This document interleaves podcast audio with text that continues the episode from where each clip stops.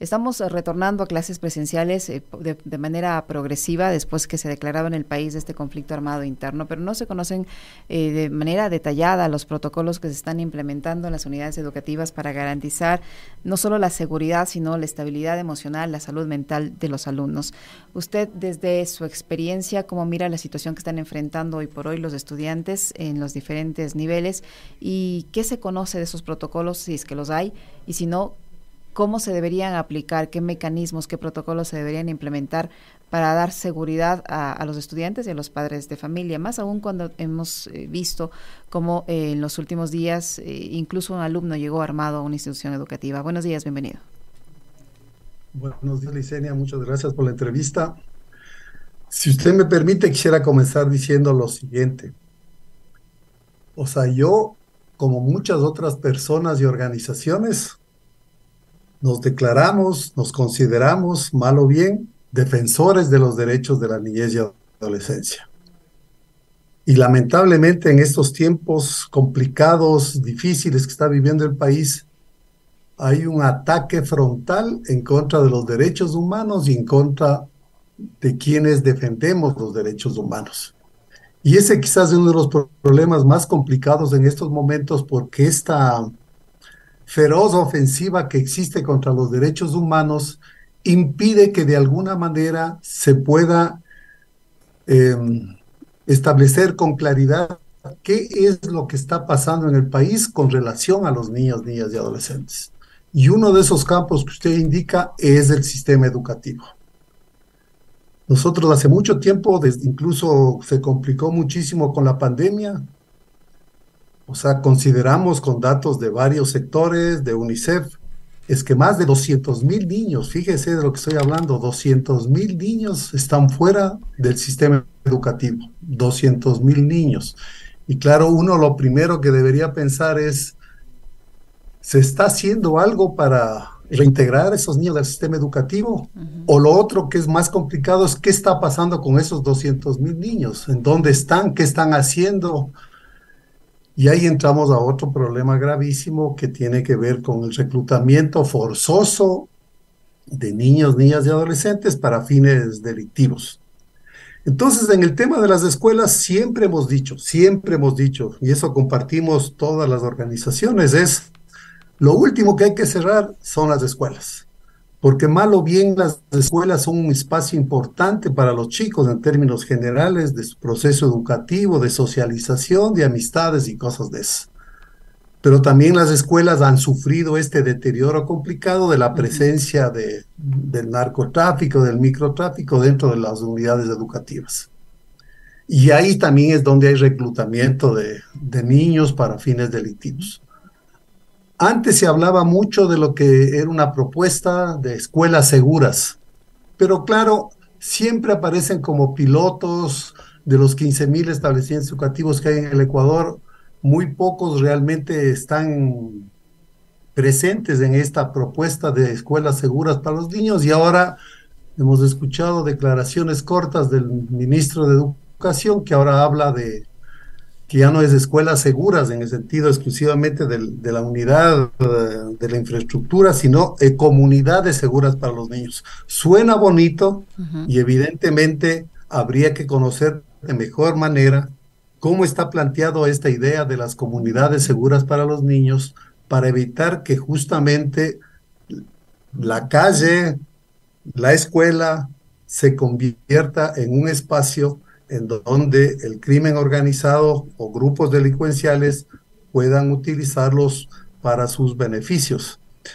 Entonces, la idea central es, hay que proteger a las escuelas, hay que proteger a los niños, hay que tratar de que el conjunto de las escuelas y unidades educativas vuelvan a funcionar, porque el prejuicio eso para los niños es realmente grande en términos de su proceso educativo, de, su, em, de sus emociones, de su espiritualidad incluso. Pero al mismo tiempo es importante que exista claridad en las propuestas que se están haciendo.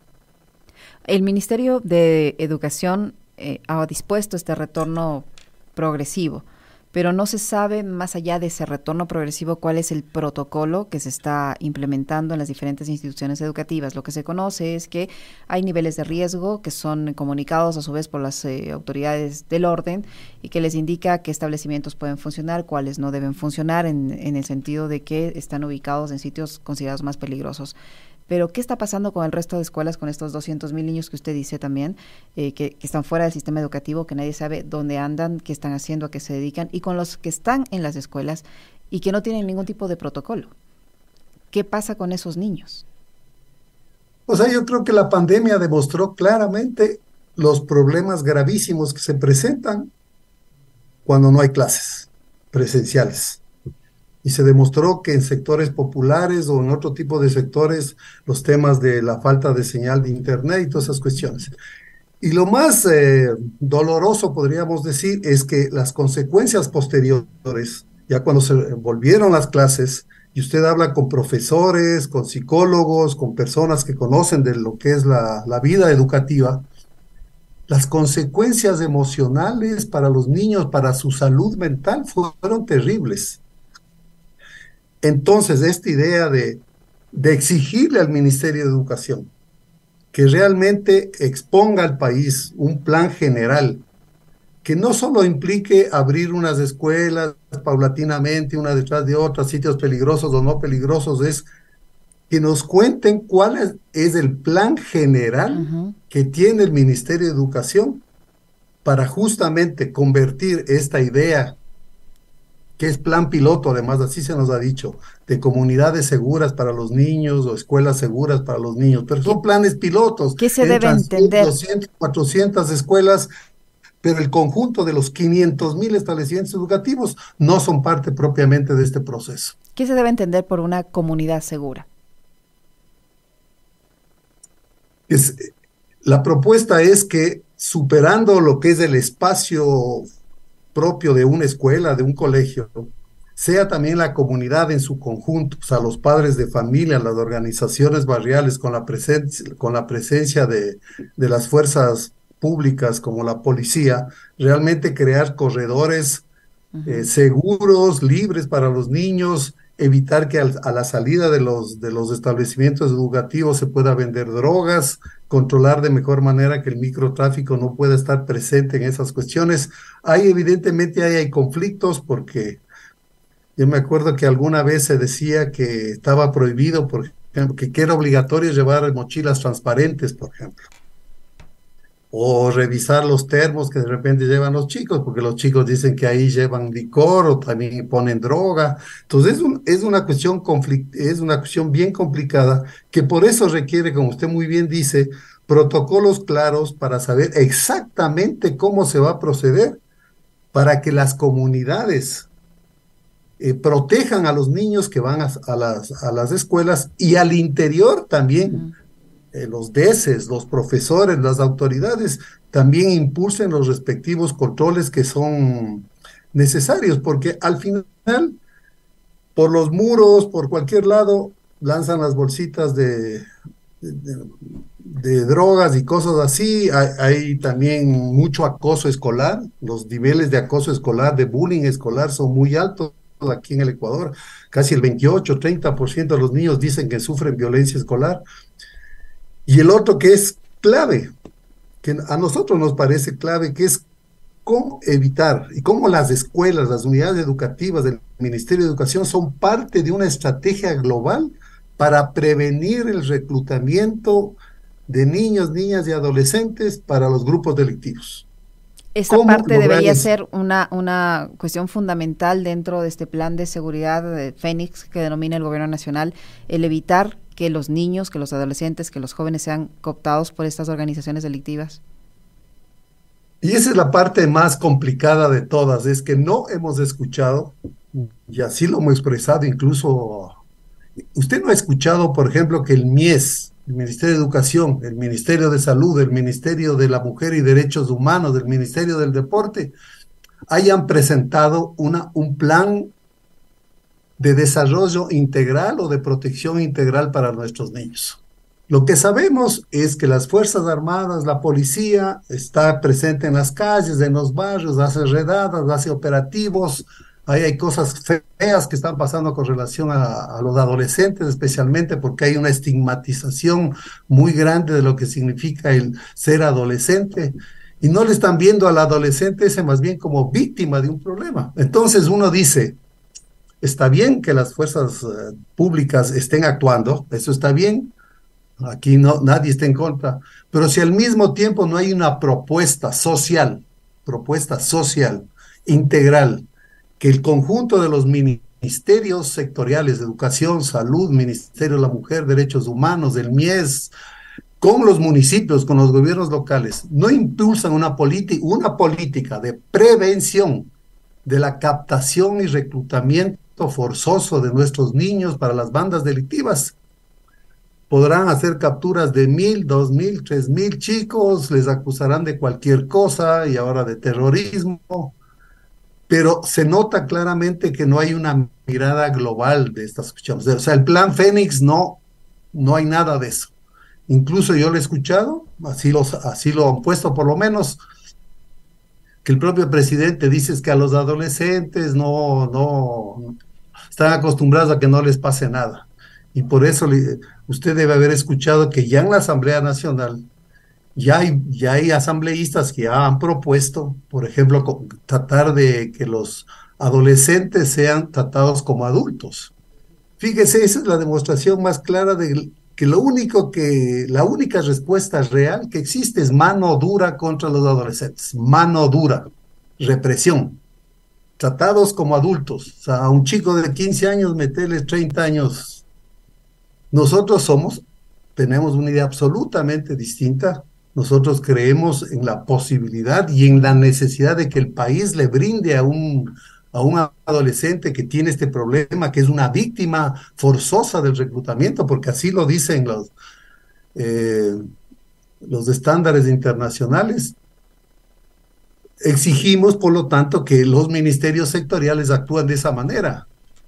Y, y los recursos que se quieren conseguir para estos temas no sean solo para fortalecimiento de la seguridad en el sentido que conocemos a la policía, a las Fuerzas Armadas, armas y estas cosas, sino cómo lograr, por ejemplo, en Esmeraldas, cómo hacer una intervención global en Esmeraldas. Pero usted ve los últimos años, no hay absolutamente nada en ese sentido, no hay nada mano dura, mano dura, mano dura. Los, adolescentes tratados como adultos, eso es lo que quieren. Nosotros decimos, no es así. Y no es que estamos defendiendo a los delincuentes, que es una de las de las mentiras, de, de los, de estas cosas que, que, ahora se dice mucho en el país. No es que estamos defendiendo a los delincuentes ni nada de eso. Usted debe, usted debe conocer que de los datos del año anterior, 2003, fíjese, 2023, de los 7.800 muertos que hubo en el Ecuador, 770 fueron niños, niñas y adolescentes. O sea, el 10% de esos asesinatos fueron de niños, niñas y adolescentes. ¿Dónde murieron esos niños? En las calles, en su casita humilde, balas perdidas, daños colaterales, como dicen ahora. Entonces, lo único que nosotros, defensores de los derechos de la niñez y adolescencia, lo que sí exigimos, demandamos a, las autoridades públicas, al servicio judicial, a la, legislatura, al presidente de la República, a los ministros, es una actuación integral que no solo implique estrictamente mano dura y seguridad, sino una propuesta de carácter social que realmente logre evitar que nuestros niños en las escuelas, en las calles, sean reclutadas por las, por las bandas organizadas.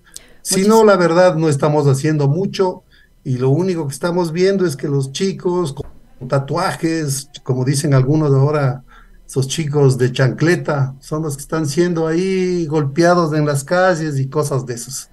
Y eso, y eso no es una cuestión que, que nosotros como derechos humanos debemos permitir, que nos acusen de lo que sea, pero la dignidad, la justicia por sobre todo. Y eso es lo que nos importa para nuestros niños, porque viven en lo que viven, no hacemos nada por ellos, no hacemos nada por ellos, pero al mismo tiempo a la primera mano dura. Porque ¿qué hemos hecho por los niños de Esmeraldas, por ejemplo? ¿Qué hemos hecho? Usted vaya a averiguar qué se ha hecho por los niños de Esmeraldas. Tienen agua segura, tienen escuelas seguras, tienen transporte seguro, sus padres tienen trabajo, viven en la pobreza, en la miseria, en la violencia, con el narcotráfico ahí presente en la frontera y en su territorio. No hacemos nada por nuestros niños, pero a la primera mano dura. Muchísimas gracias, Manuel. Me parece inaceptable.